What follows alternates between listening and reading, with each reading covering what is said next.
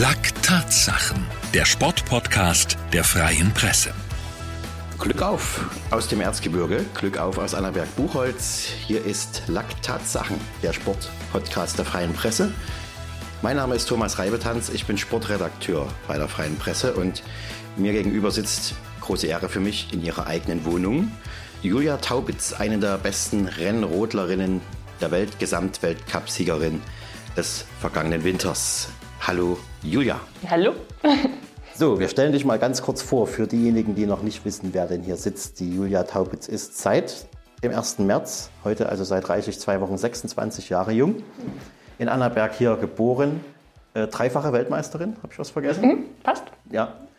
Und erst kürzlich bei Olympia in Peking zur tragischen Figur geworden. Kann man, kann man so sagen. Ich war dabei.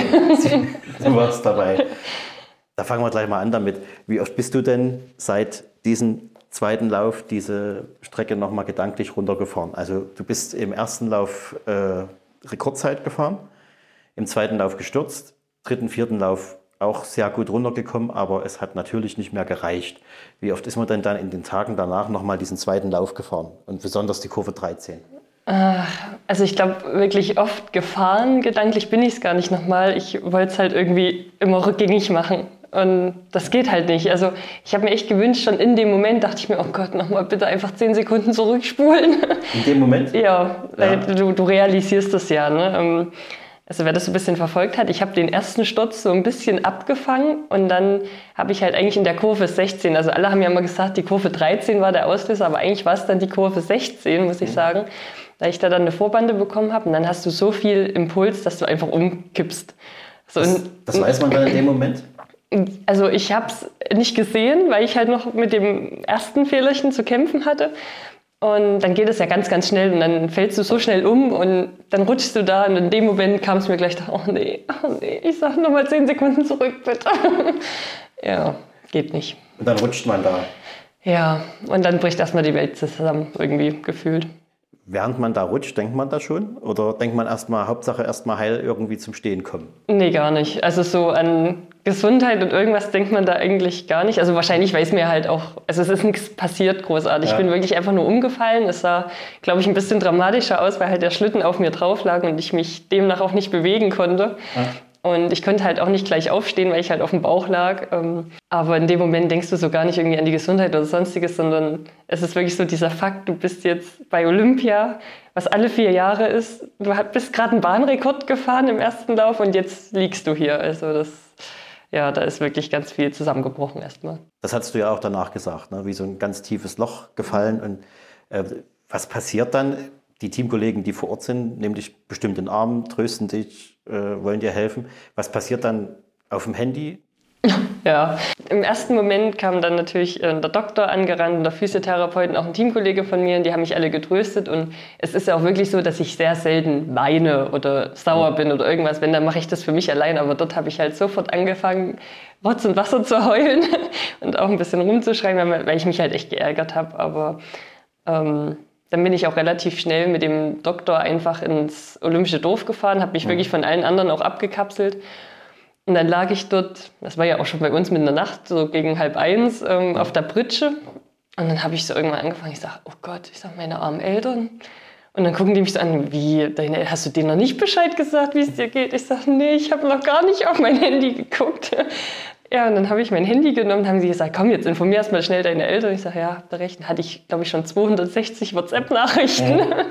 ähm, wo ich auch gesagt habe, also das ist so auch das Positive, was ich irgendwie von der ganzen Geschichte mitnehme. Ähm, du bist halt trotzdem ein Mensch und die Leute stehen auch hinter dir, wenn du mal Mist baust oder einen Fehler machst. Und ähm, vorher, klar, haben sich auch alle gefeiert, aber da hattest du halt Erfolg und da weißt du nicht, gut, machen die das jetzt, weil du halt erfolgreich bist und die dir das gönnen und alles.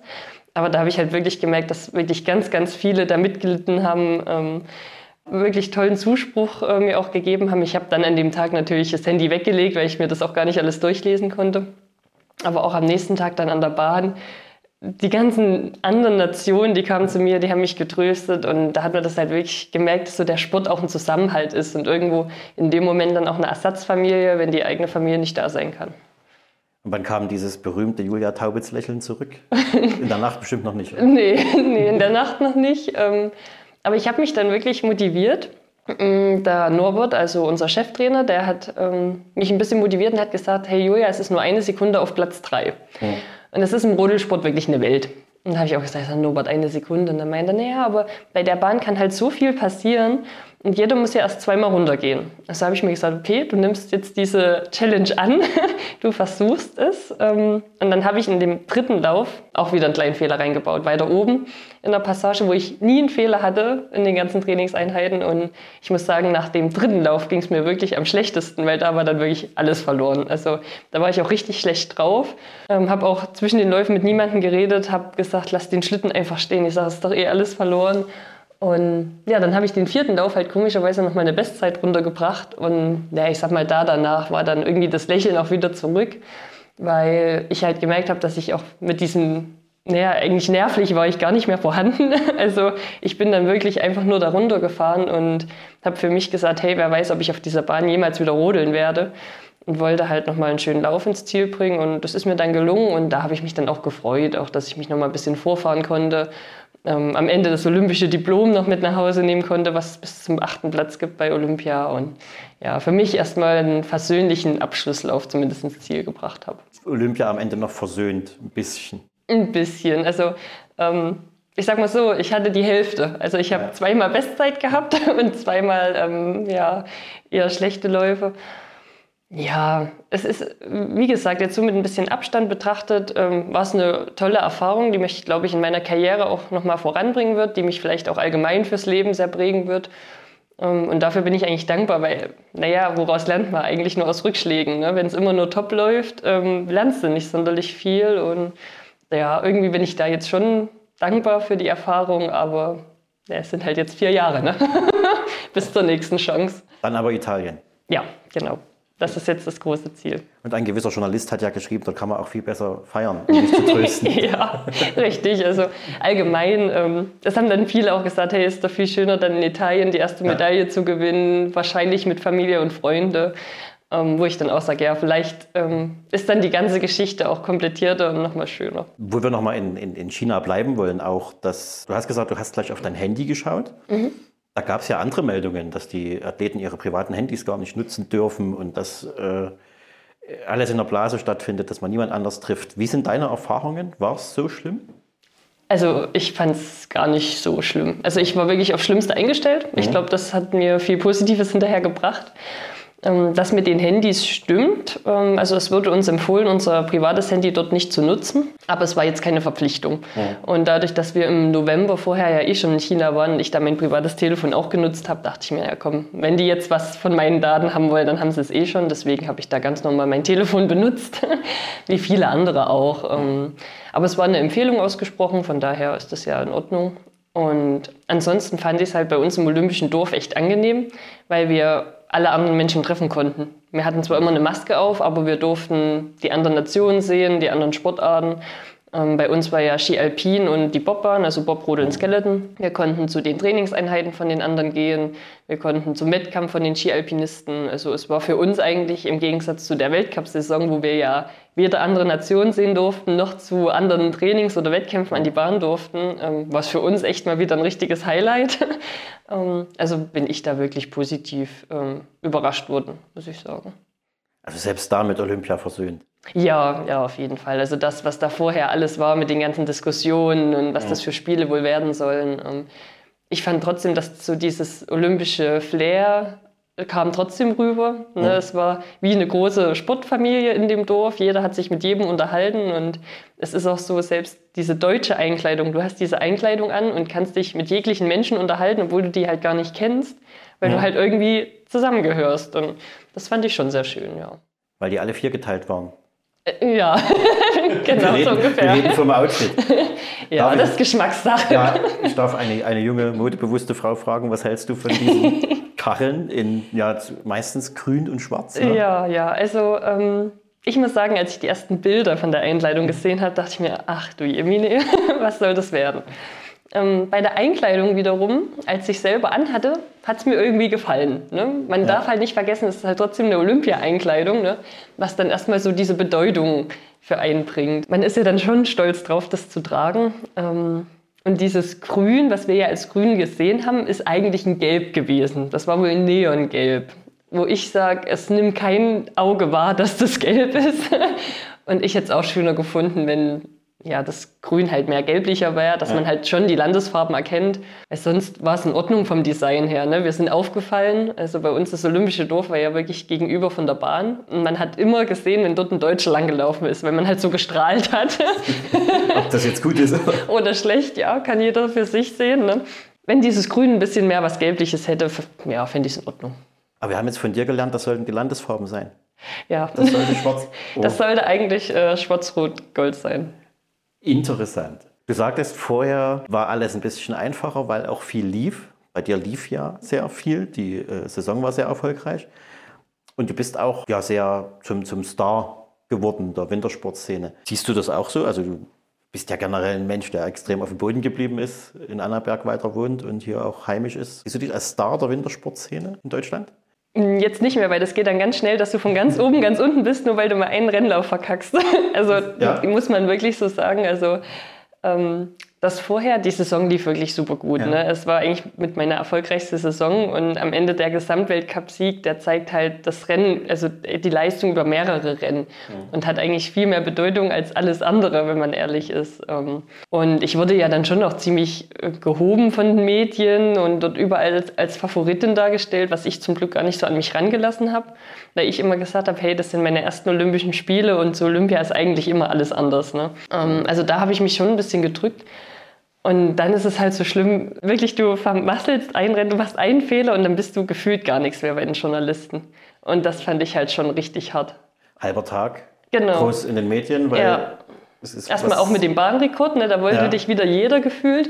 So, und dann gut, nach dem zweiten Lauf habe ich mich ja eh abgekapselt. Und mhm. dann hatte ich an dem zweiten Renntag hatte ich mit dem Journalisten, der dort vor Ort war, ähm, ja, hab, bin ich dann hinterher auch und ich sage hier, weil du musst ja immer durch die Mixzone laufen, ich sage hier, wollte noch kurz ein Interview und das, ohne mich anzugucken, sagt er, ah nee, dich brauchen wir nicht. Wo ich mir denke, ah, Alter, weißt du, man ist ja trotzdem ja. auf so einer menschlichen Ebene eigentlich mhm. auch verbunden, wo ich immer denke, hey, wir können uns so gut unterhalten ja. und dann ja, merkst du trotzdem, dass du eigentlich für die nur ja, eine Darstellung bist ähm, und sie halt dich trotzdem nach diesen Erfolgen abstempeln. Das fand ich schon ein bisschen hart, das auch dann so wahrzunehmen. Muss da der Profisportler durch? Durch diese Mixzone? Oder nee. allgemein? dass, dass Profisportler durch Mixzone müssen, das weiß ich. Mhm. Das ist äh, auch für manche sehr unangenehm. Ja. Aber was ich meine, muss man, findest du, dass man da als Profisportler auch durch muss, dass in weniger erfolgreichen Phasen auch das Interesse weggeht? Oder findest du das sehr unfair? Nee, also ähm, es ist, glaube ich, normal, dass es so ist, ja. weil die Leute wollen natürlich die erfolgreichen Leute sehen, was ich auch ähm, völlig verstehe. Mhm. Aber es ist halt, man muss damit halt dann erstmal klarkommen irgendwie, ne? Mhm. dass du, naja, vor ein paar Tagen wollte dich noch gefühlt jeder und dann erstmal so gar keiner. Ja. Das ist, ja, unfair ist es auch nicht, aber ich glaube, das, äh, ich weiß nicht, da geht so ein bisschen das Menschliche verloren. Sehnt man sich denn nach dieser Aufmerksamkeit?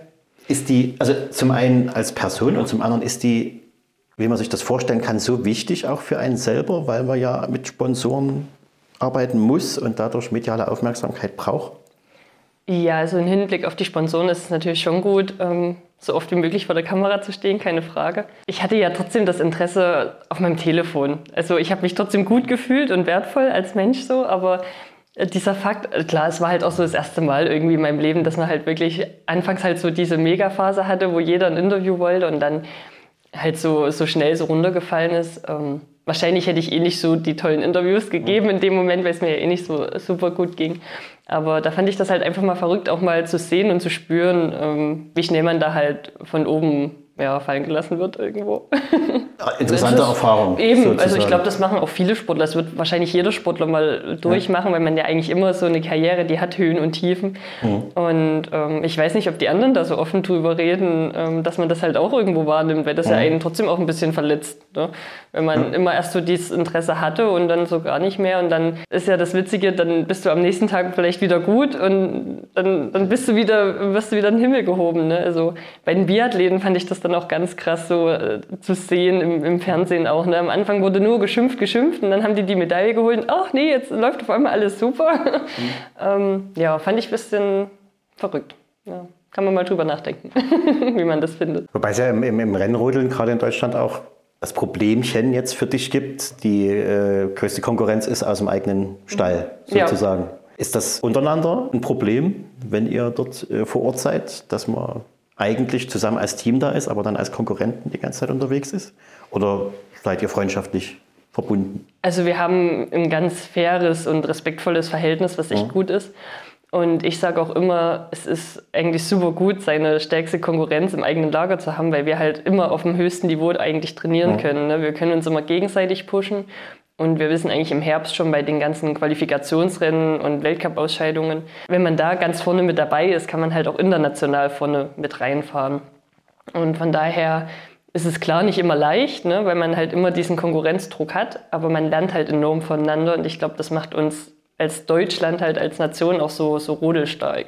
Also es läuft ja weiter gut, es wird wieder sehr gut laufen, aber als es gerade richtig gut lief und der Gesamtweltcup auch kam, durftest du auch eine Dokumentation machen, einen Film drehen, für die ARD war. Mhm, genau.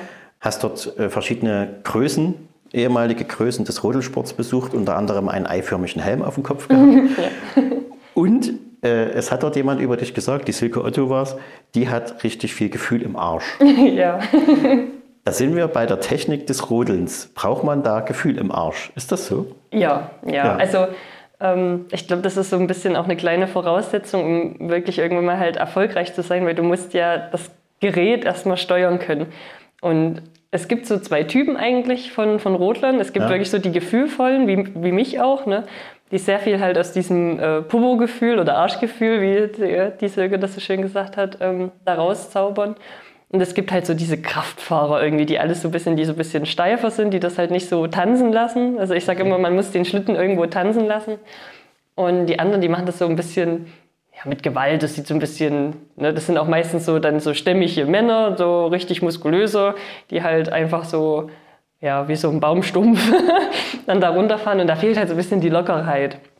Aber ähm, lenkt mit den Füßen es ist ein Mix aus Füßen und Körperverlagerungen aus den Schultern. Also du okay. musst eigentlich gefühlvoll deine Schultern auch hin und her bewegen können. Deswegen vergleiche ich das immer so schön mit dem Tanzen, ja. ähm, weil du so dieses Gefühl dafür eigentlich brauchst. Und ähm, man kann mit diesem Gefühlvollen halt viele kleine Fehler eigentlich ausgleichen. Ja, was mir eigentlich sonst immer recht gut gelungen ist. Ist man da, wenn man so fährt wie du, beziehungsweise bist du eine äh, leidenschaftliche Tänzerin dann auch? naja, ich würde es gern besser können. also, äh, mein Ziel ist es, irgendwann mal gern bei Let's Dance mitzumachen tatsächlich. Ich wollte gerade fragen, ich wollt fragen ja. ob bei RTL jetzt jemand auf, äh, hellhörig wird. Das wäre sehr schön. Also ähm, das nehme ich mir echt vor. Das wäre sehr, sehr cool. Okay. Weil ich auch allgemein das Format sehr schön finde und man lernt da wirklich mal das Tanzen. Ne? Ja. Klar, man muss es da auch lernen, aber man lernt es da auch richtig. Und ich war früher auch schon mal in der Tanzschule, auch ja. mit meinem damaligen Partner, so für Hochzeiten und ja, ganz früher, wo ich 18 war, noch um der King auf dem Schlagerflur zu sein, so ungefähr. Schlager? ja, ja, mag Kommen ich natürlich noch dazu. auch. Kommen ja. wir noch dazu. ähm, deswegen ja, ich tanze gerne. Ja. Nicht immer schön, aber gerne. Also geht hier mit raus die Bewerbung bei Let's Dance. Aber das, das muss ja funktionieren denke ich mal. Also wenn das Problem ist, dass das so zeitlich nicht ganz mit meiner Saison ja. übereinstimmt, aber ich werde ja nicht mein Leben lang rodeln. also ja, sehr es, gerne. Es gibt ja auch nicht-olympische Saisons. Da mhm. kann man ja mal den Weltcup Weltcup sein lassen für ah, Dance. Ja, da muss man Prioritäten setzen. Gut. Ähm, wir sind bei Silke Otto zum Beispiel gewesen, die äh, das über dich gesagt hat und die stammt ja auch aus dieser Ecke hier, aus Oberwiesenthal, wo es eine Hülle und Fülle an Schlitten- und Bobbahnen gibt. Ironie aus. Wie kommt man denn aus Annaberg zum Rodeln? Ich, die Geschichte ist bekannt, dass du gerne als Kind gerodelt bist, aber auf dem Holzschlitten ja. Berg runter. Stimmt die Geschichte, dass du mit deinem Bruder das, die, die Wette hast, wer schneller den Pöhlberg runterkommt? so ungefähr. Also ja.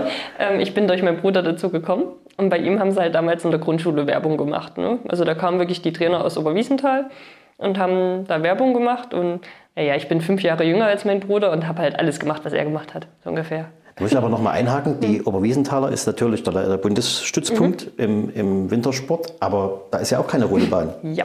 Das ist ein großes Problem. Ja. Obwohl es ja damals gab es die kleine Rodelbahn noch am Fichtelberg, mhm. die ja immer noch so ein bisschen besteht.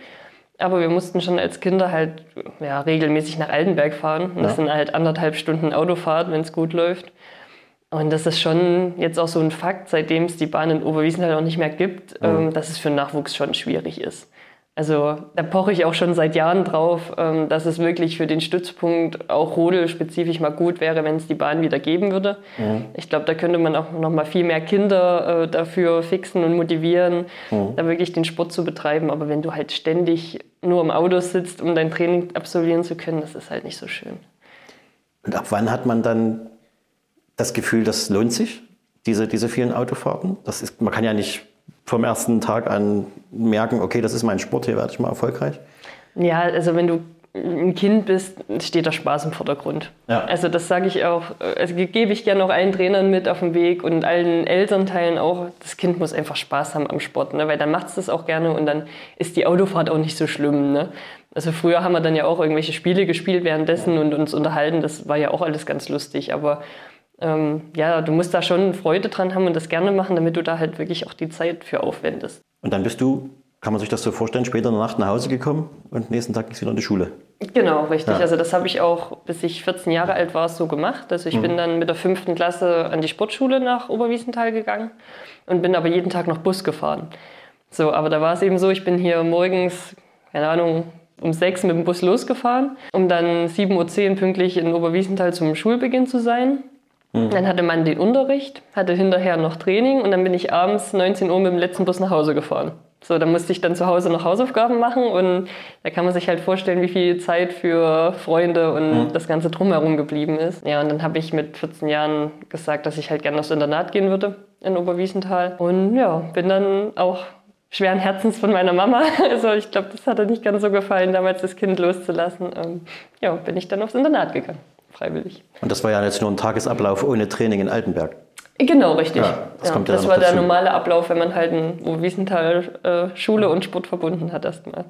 Stimmt die Geschichte tatsächlich? Der Bruder ist gerodelt, du bist mhm. auch gerodelt ja. und dann kommt man irgendwann an diese Bahn zum ersten Mal mit ja, sieben. sieben Jahren, steht ja. vor dieser Bahn und fährt natürlich nicht von ganz oben nee. runter, aber irgendwann fährt man von ganz oben das erste Mal überhaupt mhm. in seinem Leben. Ich stelle mir das immer bei Skispringern ganz schwer vor, wenn die das erste Mal der, wirklich tatsächlich von der großen Schanze springen müssen. Wie war es bei dir, das erste Mal von ganz oben mhm. auf dem Rücken liegend eine Bahn runter zu pfeifen? Also das war ja ein ganz, ganz langer Prozess. Also das ja. geht ja bei uns wirklich sehr langsam, bis man dann wirklich an dem Darmstadt angekommen ist. Mhm. Ähm, aber ich, ich weiß eigentlich, bei jeder Bahn habe ich das, den ersten Lauf von meiner richtigen offiziellen Stadthöhe extrem schön wahrgenommen. Also ähm, bei den Junioren ist es manchmal auch noch so, dass du trotzdem noch von der Stadthöhe weiter unten losfährst. Und irgendwann erreichst du ja diesen Darmstadt und dann weißt du, hey, du wirst jetzt, außer mal im Training oder so, wenn du auch mal vom Herrenstadt fährst, du wirst nicht mehr wirklich höher gehen. Das ist irgendwie schon ein schönes Gefühl. Und auf manchen Bahnen ist es sogar so, dass es von weiter oben einfacher geht, mhm. ähm, weil du halt ja mehr Druck in den Kurven hast und so auch mehr Halt an, der, an dem Eis. Ja, es war ein, ein langer Prozess, aber schön. Und hattest, schrägstrich, hast du auch Angst? Nee, nee. Darf, darf man nicht als Rodler. Man hat äh, Respekt. Ja. Das, das gibt es natürlich auf Bahnen, auf, auf Bahnen, wo du dann gestürzt bist oder auch, ja, bis Vergleichbeispiel äh, in Peking jetzt, der dritte mhm. Lauf, du musst ja dann nach so einem Sturz dich erstmal wieder ein bisschen fokussieren können. Das Schlimme in Peking war, es war so eine lange Bahn, so lange Kurven und da hattest du halt Zeit, so ein bisschen nachzudenken. Und natürlich fährst du dann die Kurve 13 und denkst kurz, oh, scheiße. Das ist so. Ja, ja, ja, schon so ein bisschen unterbewusst nimmt man das schon wahr, aber man darf sich nie wirklich Angst entwickeln lassen. Ne? Ja. Ich hatte auch mal in Sigulda in Lettland ähm, die Bahn, da bin ich auch mal drei Läufe hintereinander immer an derselben Stelle gestürzt. Und da ist es dann natürlich auch schon so, dass du am Start sitzt und halt so ein bisschen dieses Flimmern hast, aber das ist mehr so diesen Respekt. Das darf sich nie zu Angst entwickeln, weil ich glaube, wenn du in, in, einem Rennsport Angst hast, dann ja, ist es eigentlich vorbei. Und das war auch von vornherein klar, dass es rodeln wird, weil man kann ja auch andersrum auf dem Schlitten liegen mhm. oder in einem Bob sitzen. Ja, aber ich habe ja halt mit sieben Jahren mit Rodeln begonnen und da gab es für mich auch nichts anderes. Also Ja, ich habe auch, also Monobob habe ich mal ausprobiert Ja. in Oberhof. Das fand ich ganz lustig. Aber das ist halt auch so, das, das, ist wie Autofahren. Da sitzt halt in so einem großen Gerät und fährst da runter. Skeleton äh, würde ich auch gerne mal ausprobieren, habe ich noch nie. Ich habe mich noch nicht getraut, muss ich ehrlich sagen. Ja. Obwohl ähm, die ja eigentlich, also die stürzen nicht so oft wie wir und es ist theoretisch einfacher. Aber trotzdem so dieser Faktor, du liegst da auf dem Bauch mit dem Kopf voran und du kannst den Schlitten nicht so gut steuern wie wir. Also bei uns, wir können ja wirklich ganz feinfühlig alles Mögliche erlenken. Und beim Bob ja auch. Also das war wie so ein Go-Kart.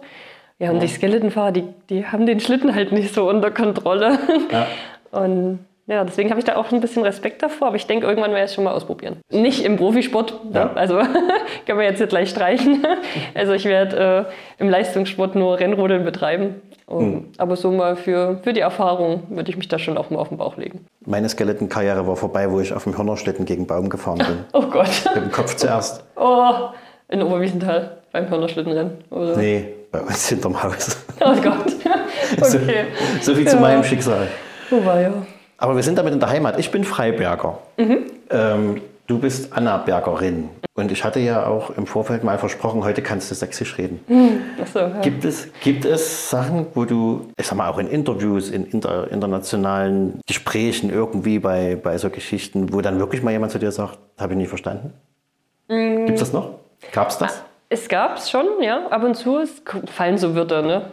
Aber es ist jetzt schwierig, das überhaupt so mit Fei. Fei kann man ja auch blöd beschreiben. Ne? Was ist Fei? Halt. Das, das ist Fei so. Halt. Das ist halt so, glaube Das ich. ist halt ja irgendwie sowas, ja, ne? ja. Fei. Das war so ein Wort, was ich halt auch gerne verwende. Oder der Wegen.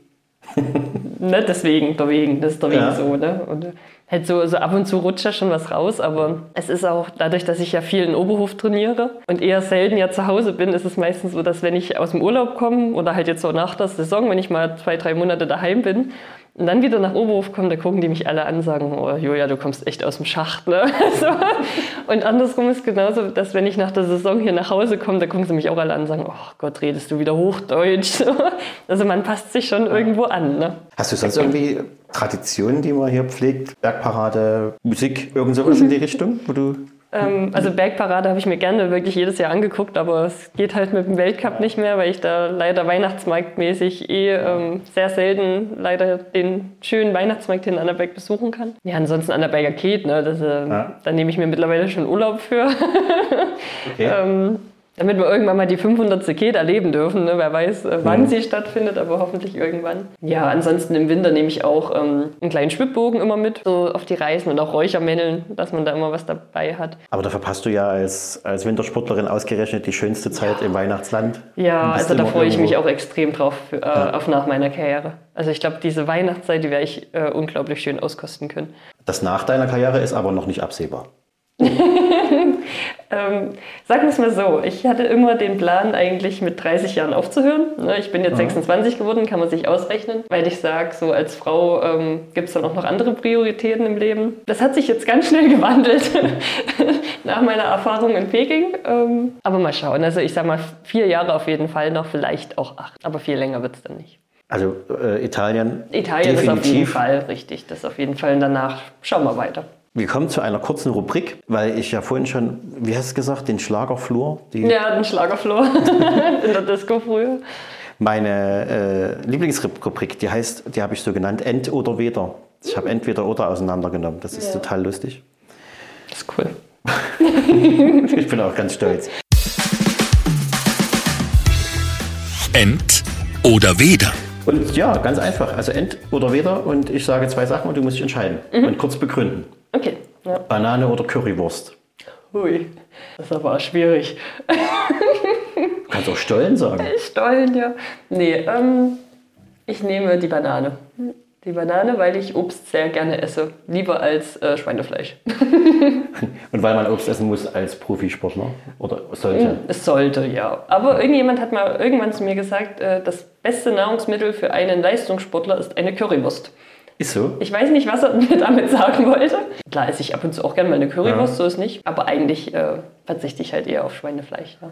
Wie ist es mit der Ernährung bei der Rennrodlerin? Muss man da auf ganz spezielle Sachen achten? Also muss man da Gewicht zulegen? Ja, eigentlich schon. Das ist ja, Ja? das Schlimme an dem Sport. also da hoffe ich auch, dass es irgendwann mal eine Regelung gibt, dass es ein Maximalgewicht gibt. Okay. Ähm, sind wir schon seit Jahren wirklich dran, darum zu kämpfen. Passiert halt leider nichts bei uns. Äh, Im Bob und im Skeleton wurde es eingeführt vor Okay. ein paar Jahren. Im Rodeln noch nicht. Mal schauen, wie sich das entwickelt. Aber eigentlich ist es natürlich so, ne? ein schwerer Mensch rutscht einen Berg erstmal schneller runter als ein leichter Mensch. Ne? Und wenn er dazu noch Gefühle im Arsch hat? Richtig, dann geht es nochmal einfacher. Ähm, keine Frage, dafür sind leichtere Menschen meistens aerodynamischer. Wir haben nicht so eine große Angriffsfläche, aber man hat halt trotzdem diesen Gewichtsnachteil. Und man kann das mit einer Bleiweste ja ausgleichen. Ähm, also man darf maximal 10 Kilo Blei an sich tragen, bis 75 Kilo sagt man immer. Also man wird gewogen und man darf bis 75 Kilo Körpergewicht dann das, das Blei mit auflegen.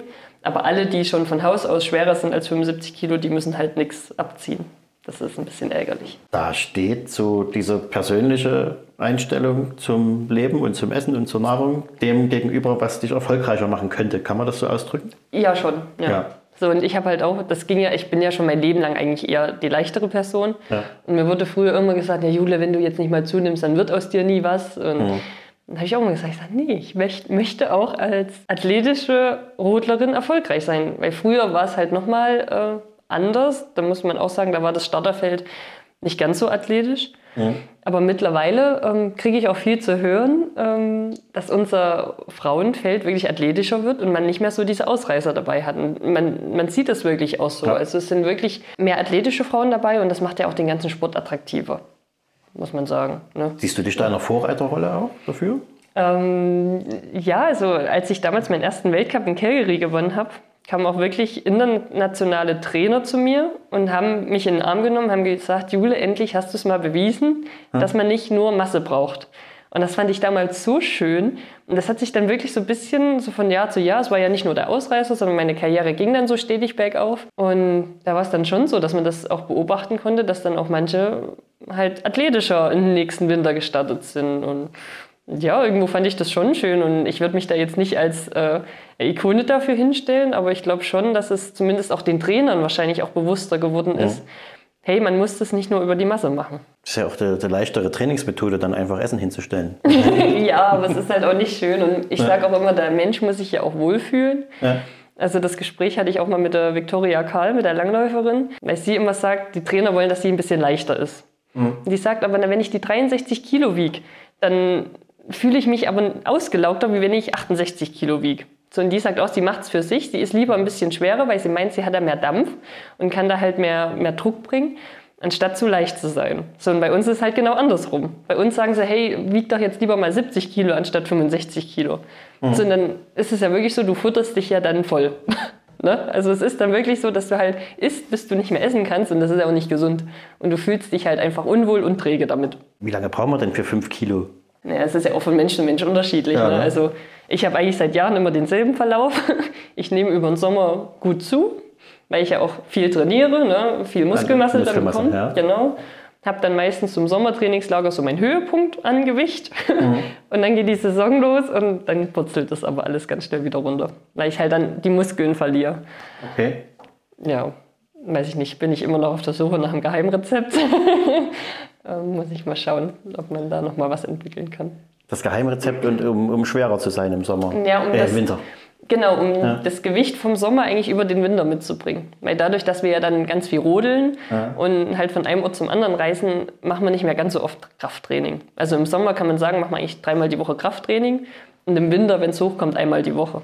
So, und das schwächt dann aber auch alles ein bisschen mehr ab, weil wir ja mehr in die Schnellkraft gehen als in die Maximalkraft. So, und da werden ja die Muskeln ja auch wieder drahtiger und alles. Und dann kommt der, ganze Druck trotzdem mit dazu. Und dann darf man auch nicht vergessen, so diese, dieser Leistungsdruck, der ja dann eh auch so die Leute dazu bringt, ein bisschen abzunehmen. Und dann purzeln die Gewichte immer ganz schnell wieder. So bist du der Gegenpol zu jedem anderen, anderen Menschen. Im, im Naja. Sommer mehr, im Winter weniger. Ja, das stimmt. Das sagen sie eh meistens so dann auch so über Weihnachten. Ne? Ähm, Wie kann man denn über Weihnachten abnehmen? Ich sage, ich weiß auch nicht. Ich würde auch lieber zunehmen, aber Victoria Karl hat es ja jetzt geschafft Mhm. mit Übergewicht, wenn wir es mal spaßeshalber. Hast du es gesehen? Diesen Ja, ja, es war Wahnsinns- unglaublich geil. Vor Ort? Warst du vor Ort? nee. da Also es war ja so, dass wir ähm, anderthalb Tage nach unserem Wettkampf mussten wir das Dorf verlassen und auch das Land verlassen. Also ähm, ich bin dann nach dem Teamstaffelrennen mit unserer anderen Rodelmannschaft dann nach Hause geflogen. Okay. Aber es war Wahnsinn. Victoria ja, Park. ja, es war so. richtig cool. Hast du denn die Pfanne heiß? Ja, ja habe ich vorher auch noch nie gehört. Ne? also, Hat der Kommentator gesagt. Genau. Gut, wir sind immer noch bei End oder Wetter, auch wenn es jetzt sehr interessant war mit der Ernährung. Naja, alles gut, super. Ja, Berge oder Meer? Meer mit Berge. Neuseeland. Äh, zum Beispiel. Also ähm, ich, ja, ich liebe beides und ich könnte mich da auch nicht entscheiden. Ja. Ähm, ich mache am liebsten so das eine Jahr Meerurlaub und das nächste Jahr dann wieder Bergeurlaub. Ähm, hat beides sein Für und Wider. Ich mag es enorm, auf Berge zu klettern, ne, wirklich da hochzulaufen und dann oben zu stehen und die Belohnung eigentlich sich zu nehmen. Ähm, aber ich mag es auch enorm, am Strand zu liegen oder im Meer zu liegen. Wer will jetzt im April Kitesurf-Schule an der Ostsee machen? Also Wassersport liegt mir auch sehr. Ja. Mag ich beides. Könnte ich mich jetzt. Und wir sitzen jetzt nahe den Bergen bei keine Ahnung, 4 Grad. Mhm. Und eigentlich, können wir ja gleich mal jetzt äh, weitermachen, an diesem Punkt, eigentlich wolltest du jetzt in Sizilien liegen. Ja. Aber da kam was dazwischen, was zurzeit, glaube ich, bei, bei fast jedem irgendwie mal dazwischen kam oder kommt. Corona. Corona, ja. Aber leichter Verlauf, wie du erzählt hast. Genau, also ähm, ich wollte mittwochs eigentlich in Urlaub fliegen und war seit Montag dann positiv. Habe das aus dem Trainingslager aus der Schweiz mitgebracht. Ja. Die Schweiz, die nimmt das ja eh alles sehr locker. Und ja, wir haben uns wirklich jetzt ein halbes Jahr wirklich bemüht, gar nichts aufzufassen von Corona. Deswegen haben wir dann in der Schweiz das auch mal ein bisschen krachen lassen, muss man auch sagen. Und ich habe dann immer gesagt, hey, ich war jetzt zwei Jahre lang verschont von dem Virus. Also ich hatte es wirklich noch gar nicht. Und das Virus hat sich dann auch wirklich mal verdient, wenn es mal, wenn es mich mal erwischt. Ne? Das, das Virus hat sich die Julia Taubitz verdient. So ungefähr, ja. Naja, dass es dann so schnell kommt und natürlich zwei Tage vor meinem Abflug in den Urlaub.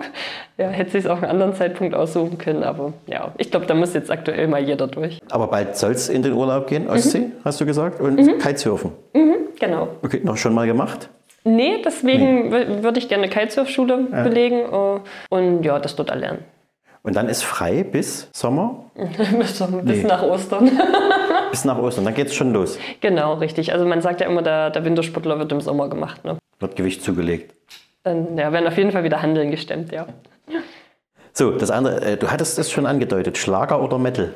Schlager. Oh, das ist also sehr bewusst und deutlich. Das ja, also Metal mag ich ja gar nicht. also ich mhm. höre eigentlich wirklich alles an Musik, also wirklich so Metal und Hardcore-Zeugs. So dieses Geschreie, das mag ich nicht. Aber, aber Schlager schon bevorzugt? Also auch Après-Ski jetzt in dem Sinne? Ja, ja, ja, ja, da kommt ja so die ganze Stimmung auch auf. Also ja, ich höre schon gerne noch mal Schlager mit. Aber mehr bin ich so, eigentlich so diese ja, Pop, Pop und Techno-Frau, die ab und zu auch mal zwischendrin Hip-Hop hört. also wirklich querbeet. Hm. Fallschirmsprung oder Tiefseetauchen? Also Tauchen war ich schon, Tiefseetauchen. Ja. Und das hat mir auch sehr gefallen.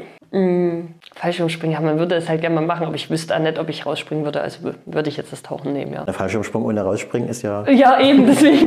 Ich, ich würde wahrscheinlich oben sitzen und sagen, nein, tut's nicht. Das ist ja, das ist ja lustig. Also die, die, die keine Angst hat mit, wie, was ist die Maximalgeschwindigkeit, die ihr erreicht 141,5 hatte ich mal. 141 km/h in eine Eisrinne runterzufahren, sagt, also, also Flugzeug hüpfe ich nicht. Ja, ich würde auch nicht von der Skisprungschanze springen. Okay. 141 km/h. Merkt man das, dass das langsam surreal schnell wird? Oder ist das das gleiche wie 100? Nee, also das merkt man schon. Also ich ja. sage so, ab, ab 135 merkt man es eigentlich nicht mehr, ob man jetzt 140 fährt oder 135. Aber so alles drunter, also so Altenberg zum Beispiel, da fährt man meistens so 110. Und wenn du dann von Altenberg zum Beispiel nach Winterberg kommst, wo du dann 135 fährst, das, das merkst du schon, ja. Was sieht man da überhaupt? Gar nichts. also, ist, ist, so? Ja, also du siehst wirklich minimal irgendwas und zum Beispiel Winterberg, das geht relativ langsam los oben mhm. und dann hast du halt unten in diesem Labyrinth wirklich dein Topspeed und siehst du jetzt auch nicht, ob du jetzt das wirklich auf einen Millimeter genau triffst. Also das ist wirklich, du musst da den Schlitten laufen lassen und hoffen, dass du jetzt auf der richtigen Spur bist, eigentlich jetzt mal okay. übertrieben gesagt. Weil du bei dem kmh kannst du nichts mehr verändern. Da muss man die Bahn so gut drin haben, dass man genau weiß, was als nächstes kommt. Genau. Ja. Ja. Und Kopfheben wäre der, kostet ja immer ja. Geschwindigkeit, ne? Verrückt. Ist man da generell ein Speed-Junkie? Mm, ja, schon. Ja. Also ich habe letztes Jahr ja auch einen Motorradführerschein gemacht. Okay. Das gefällt mir auch wirklich sehr. Da freut sich die Mama, oder? Oh, war ganz schlimm. ja, das gefällt ja nicht so. Ähm, und dann, das war auch lustig, weil ich habe ja dann den, die Prüfung halt bestanden, hat dann den Führerschein, da war sie erstmal beruhigt, dass ich keine Fahrschule mehr habe. Und dann habe ich mich aber auf die Suche nach Motorrad begeben. Da sagt sie, oh, willst du wirklich? Und ich sage, Mutti, ich mache den Führerschein nicht. um einfach in der Tasche zu haben. Das ist aber schön. Gott sei Dank keine Fahrschule mehr. Genau. Ach jetzt fährt sie ja doch. Ja, und eine Hoffnung kann man ja immer haben. Ne? Ja, Sommer oder Winter? Fragt mal eine Annabergerin. Ja, Sommer. Ich bin mehr der Sommermensch, muss man sagen. Also ich liebe eigentlich jede Jahreszeit. Ja. Ich finde, jede Jahreszeit hat was Tolles und was Eigenes. Aber wenn ich mich wirklich so auf Dauer entscheiden müsste, würde ich eher den Sommer bevorzugen. In Peking war schweinekalt, ne? Mhm. Hat man da irgendwann, weil man ja doch viel draußen ist, hat man da irgendwann, auf Deutsch gesagt, die Schnauze voll? Ja, also ähm, ich hatte bisher, also nach der Saison fahre ich ja meistens in Urlaub. Und bisher war es nur einmal ein Skiurlaub. Ansonsten Nach- nach der Saison noch ein Skiurlaub, Genau, okay. richtig. Ansonsten war es wirklich immer äh, ab ins Warme. Ähm, wir haben jetzt eigentlich immer so ein bisschen das Highlight Ende der Saison eben noch in St. Moritz in der Schweiz, wo man frühs wirklich immer zeitig auch rodelt und dann ab nachmittags halt wirklich auf die Piste gehen kann, was dann auch so ein bisschen wie Skiurlaub eigentlich ist. Damit man dann halt so mit diesen Wintersportaktivitäten erstmal befriedigt ist und dann kann man sich wirklich schön ins Warme. Ich weiß nicht, Fußball? Mhm. Ronaldo oder Messi? Ronaldo. Ja. Der Optik wegen. Der, der Optik. Nee, ähm, ich muss auch sagen, also ich kenne ihn ja persönlich nicht und ich Ja. weiß auch nicht, wie er ist als Mensch. Aber so von außen betrachtet wirkt er halt enorm ehrgeizig und ist halt, glaube ich, wirklich bei den Sportlern, auch bei den Fußballern, somit das Nonplusultra, was der ganze Ehrgeiz und ähm, die Konsequenzen angeht. Und ja, ich glaube, der fabriziert das wirklich in der Perfektion. Das ist schon sportlich gesehen sehr stark. Ein bisschen Fußballfan auch? Dann muss ja hier Aue. Okay, da leidet man zurzeit ein bisschen mit. Oh ja, ganz schlimm, ne? Ja? Oh ja. Bist du ab und zu im Stadion? Ja.